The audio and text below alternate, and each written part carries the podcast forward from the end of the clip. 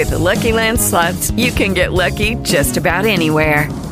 This is your captain speaking. Uh, we've got clear runway and the weather's fine, but we're just going to circle up here a while and uh, get lucky. No, no, nothing like that. It's just these cash prizes add up quick. So I suggest you sit back, keep your tray table upright, and start getting lucky. Play for free at LuckyLandSlots.com. Are you feeling lucky? No purchase necessary. Void where prohibited by law. 18 plus terms and conditions apply. See website for details. Hello, it is Ryan, and I was on a flight the other day playing one of my favorite social spin slot games on chumbacasino.com. I looked over the person sitting next to me, and you know what they were doing? They were also playing Chumba Casino. Coincidence? I think not. Everybody's loving having fun with it. Chumba Casino is home to hundreds of casino style games that you can play for free anytime, anywhere even at 30,000 feet. So sign up now at ChumbaCasino.com to claim your free welcome bonus. That's ChumbaCasino.com and live the Chumba life. No purchase necessary. BGW. Void prohibited by law. See terms and conditions. 18 plus. El rey Marsil huyó del campo de batalla y finalmente llegó a Zaragoza. Allí, a la sombra de un olivo junto a la entrada de su palacio, se bajó del caballo. Sus sirvientes lo rodearon con triste asombro al ver a su amo regresar en tan penosa circunstancia, su espada rota, su yelmo hecho pedazos y la cota de malla se las entregó. Entonces se echó sobre la hierba, cubriéndose la cara. Cuando la reina Bramimunda oyó que su señor había vuelto, fue corriendo ante él. Entonces, mientras escuchaba el penoso relato y cuando vio la muñeca destrozada tras cortarle la mano derecha, lloró y gimió con mucho ruido. Con terribles maldiciones maldijo a Carlomagno y a Francia, maldijo a sus propios dioses e ídolos, entonces echó abajo la estatua de Apolión, tras quitarle la corona y el cetro, y la pisoteaba mientras gritaba ¡Ay, malvado Dios! ¿Por qué nos habéis traído semejante deshonra? ¿Por qué habéis permitido que nuestro rey sea derrotado? Mal recompensáis a quienes os sirven. Las estatuas de Termagante y Mahoma también las tiró, y se rompieron en pedazos, y las echó a los cerdos y a los perros. Nunca se habían tratado unas estatuas con semejante desprecio. Entonces la reina Bramimunda se golpeaba el pecho, se mesaba los cabellos y gritaba por todos los rincones de la tierra. En cuanto al rey Marsil, fue a su gran estancia abovedada y se tiró en el lecho sin decir palabra a nadie. Tal era su congoja. Pero mientras la reina Bramimunda gritaba y el rey Marsil estaba tirado en el lecho, una imponente flota llegó navegando por el Ebro.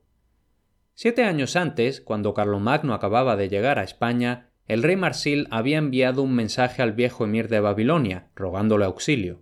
Pero Babilonia está lejos, y el emir Baligán tenía que reunir a sus caballeros y varones de sus cuarenta reinos, por lo que los años pasaban y no llegaba la ayuda. Pero ahora, finalmente, tras tanto retraso, había llegado a la tierra de España y en ese preciso instante iba remontando el Ebro con sus poderosos hombres de armas.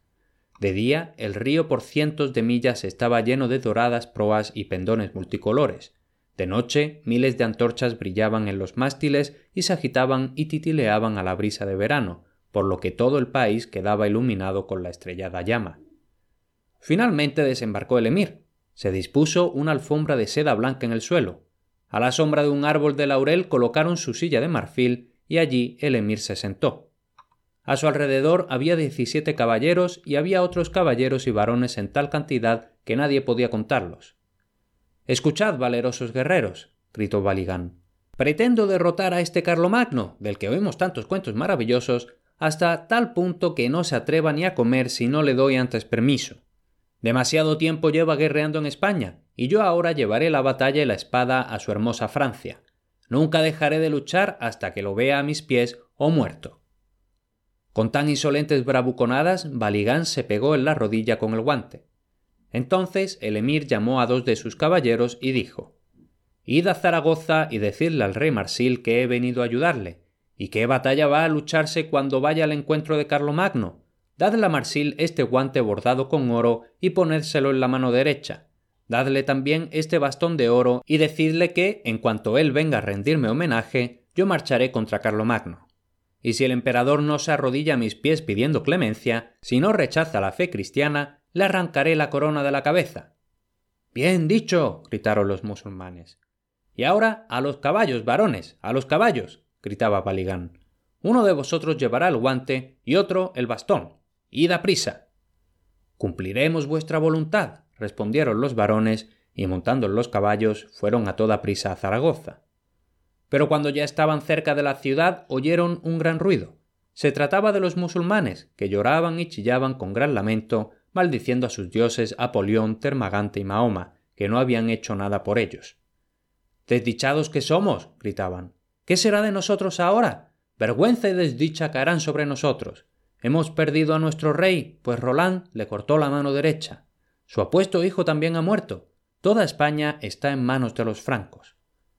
Con gran asombro, los heraldos de Baligán frenaron a los caballos y descabalgaron ante los peldaños del palacio.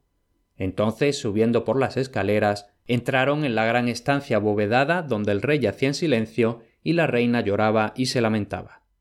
Que Apolión, Termagante y Mahoma nuestro señor salven al rey y guarden a la reina, dijeron como saludo con una reverencia. ¿Qué insensateces decís? gritó Bramimunda. Nuestros dioses no son más que cobardes. En Roncesvalles han sido unos villanos, han dejado a nuestros guerreros a su suerte, han abandonado a mi señor, el rey Marsil, al que le han cortado la mano derecha, y pronto toda España estará en poder de Carlomagno. ¡Ay, desgracia! ¡Ay, desdicha! ¿Qué será de mí? ¡Ay, ay! No habrá nadie que me quite la vida. Silencio, señora. Dejad de llorar y lamentaros, dijo uno de los heraldos. Venimos de parte del emir Baligán, y él será el salvador de Marsil. He aquí el guante y el bastón que ha enviado. En el Ebro tenemos cuatro mil navíos, barcas y rápidas galeras. ¿Y quién contará nuestras naves de guerra? El emir es rico y poderoso. Seguirá y atacará a Carlomagno hasta las mismísimas fronteras de Francia. Batallará hasta que el orgulloso emperador se arrodille a sus pies rogando clemencia o hasta que muera. Pero la reina negaba con la cabeza. El asunto no es tan poca cosa como creéis, dijo. Carlomagno morirá antes que huir o rogar clemencia. Todos los reyes de la tierra son niños para él. No teme a nadie. Dejad los lamentos, dijo el rey Marsil a la reina. Entonces, volviéndose a los heraldos, seré yo quien hable. Me veis ahora en gran duelo. Ni hijo ni hija tengo que hereden mi reino. Ayer tenía un solo hijo, pero Roland acabó con él. Decida vuestro señor que venga ante mí, y que yo le entregaré toda España, y pondré mi mano en las suyas y seré su vasallo, para que luche contra Carlomagno y lo derrote. Muy bien, dijeron los heraldos. Entonces el rey Marsil les contó todo lo que había ocurrido desde el momento en que Blancandrín había ido en su primera embajada hasta el momento en que habló con ellos. Ahora, concluyó, el emperador no está ni a siete leguas de aquí. Decidle al emir que debería prepararse de inmediato para la batalla. Los francos ya van de camino a casa, pero no evitarán el combate. Entonces los heraldos se despidieron con una reverencia y se marcharon. A prisa montaron en los caballos y llenos de sorpresa por lo que habían oído, volvieron ante el emir. Ah, bueno, dijo cuando vio que regresaban solos. ¿Dónde está Marsil, a quien os mandé traer ante mí? Está herido, al borde de la muerte, respondieron. Entonces le contaron a Baligán todo lo que les habían dicho a ellos. Y si ayudáis al rey ahora, prosiguieron, jura entregaros toda España y pondrá su mano en las vuestras y será vuestro vasallo. El emir inclinó la cabeza pensativo. Entonces se levantó de su silla de marfil y miró con orgullo a todos sus varones que estaban a su alrededor, con gozo en el corazón y una sonrisa llena de soberbia en los labios. No os retraséis, señores míos, gritó. Dejad los barcos, montad en vuestros caballos y cabalgad. El viejo Carlomagno no se nos escapará. A partir de hoy, Marsil quedará vengado. Por lo que ha perdido, le entregaré el brazo derecho del emperador. Entonces Baligán llamó a uno de sus varones más importantes. Os doy el mando de todo mi ejército, le dijo, hasta mi regreso. Y montando en su caballo, con tan solo cuatro duques a su lado, se dirigió a Zaragoza. Allí se bajó ante los peldaños de mármol del palacio y subió hasta la cámara donde estaba Marsil. Cuando Bramimunda vio acercarse al emir, fue corriendo hacia él. ¡Ay, desgraciada, desgraciada que soy! gritó y cayó llorando a sus pies. El emir la levantó y juntos fueron hasta Marsil. Levantadme, dijo el rey a dos esclavos cuando vio llegar al emir. Entonces, tomando su guante de la mano izquierda, se lo dio al emir. Mi señor Baligán, prosiguió, con esto os doy todas mis tierras. Ahora soy vuestro vasallo. Estoy perdido. Toda mi gente está perdida. Grande es vuestra congoja, dijo Baligán, y no puedo hablar mucho tiempo con vos, pues Carlomagno no me espera, y he de ir a prisa para atacarle por sorpresa. pero acepto vuestro guante, ya que me lo dais. Entonces, contento ante la idea de poseer toda España, Baligán cogió el guante, bajó las escaleras, se montó en el caballo y a toda prisa volvió junto a su ejército. Adelante, adelante. gritaba. Los francos no pueden escapársenos. Y ocurrió que Carlomagno había terminado de enterrar a los héroes caídos y estaba listo para partir a casa, cuando empezó a oírse cada vez más cerca un gran ruido de trompetas y gritos, del traqueteo y estrépito de armaduras y relinchos de caballos. Poco después, por sobre las colinas, apareció el brillo de los yelmos y dos heraldos del ejército musulmán fueron picando espuelas hacia el emperador. Orgulloso rey, ya no podéis escapar, dijeron. El emir Baligán ha llegado, y con él su imponente ejército. Hoy se verá si eres verdaderamente tan valeroso. Carlomagno se tiró de la barba mirando ominosamente a los mensajeros. Entonces, levantándose, echó un vistazo a su ejército y en voz alta y poderosa gritó A los caballos, mis varones. a los caballos y a las armas. Esa fue la respuesta de Carlomagno al insolente mensaje del emir. El propio emperador fue el primero en armarse y cuando los francos lo vieron cabalgando ante ellos con su resplandeciente yelmo y escudo y su espada gozosa bien ceñida, gritaron Semejante hombre nació realmente para llevar la corona. Entonces, llamando junto a sí a dos de sus mejores caballeros, Carlomagno les dio a uno la espada de Roland y a otro el cuerno de marfil. Los llevaréis, dijo, a la cabeza de todo el ejército. Y cuando las trompetas tocaron a batalla, el cuerno de Roland sopló poderoso. El sol brillaba deslumbrante sobre ambos ejércitos y hacía relucir el oro y las gemas de muchos colores, y las filas de los musulmanes estaban compuestas de incontables hombres feroces y terribles de ver, moros y turcos, algunos de tez negra como el carbón, gigantes y aterradores. Pero los corazones de los francos eran valerosos y fuertes, y no temían a ninguno de ellos. Pronto la batalla se hizo feroz y terrible. Montjoie, Montjoie. resonaba de nuevo el grito de batalla del emperador. Preciosa, preciosa. respondió el grito del emir.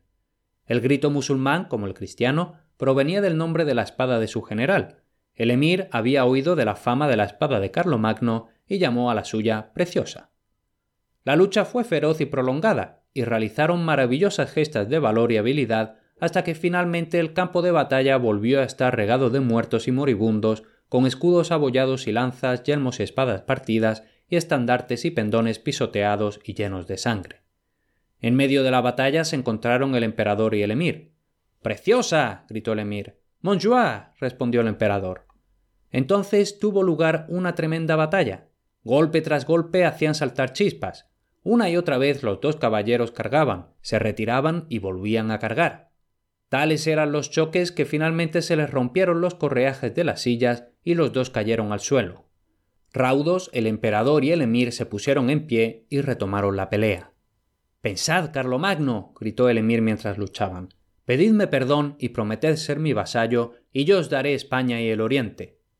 No le debo ni paz ni aprecio a un musulmán, respondió Carlomagno. Convertíos al cristianismo y os amaré en adelante. Antes preferiría morir, respondió el emir. Y entonces siguieron luchando, con grandes golpes el emir le rompió el yelmo a Carlomagno y lo hirió gravemente en la cabeza. El emperador se tambaleó y casi se cayó, como si se le hubiera ido de repente toda la fuerza. Pero su ángel de la guarda le susurró Gran rey, ¿qué hacéis?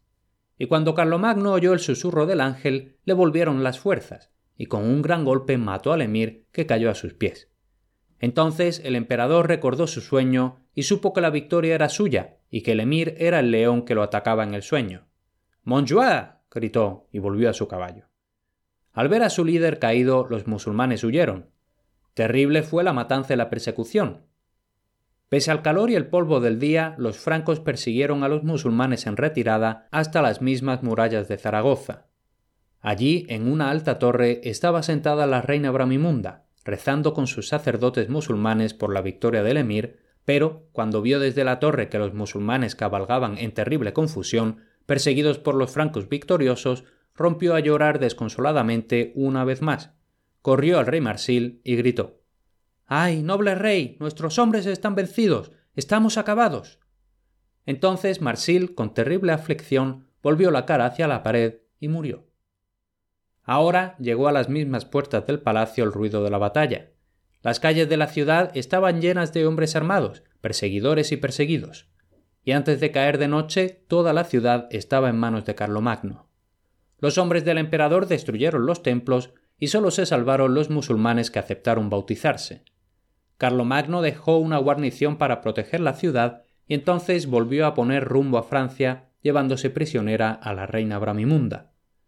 En Blaye, en las costas de la Gironda, enterraron con gran pompa y ceremonia a los tres héroes Roland, Oliver y el arzobispo Turpin, y tras el largo viaje el emperador llegó finalmente a la gran ciudad de Aquisgrán. Entonces, desde todos los rincones del reino, reunió a hombres sabios para juzgar a Ganelón, el traidor. Y seguimos en el siguiente. Para más sobre este proyecto de leyendas medievales, dirígete a leyendasmedievales.com. Y si te gustan los relatos de este tipo, no te pierdas mis podcasts de mitología griega y de historietas de griegos y romanos. Los tienes todos en academialatin.com barra podcast.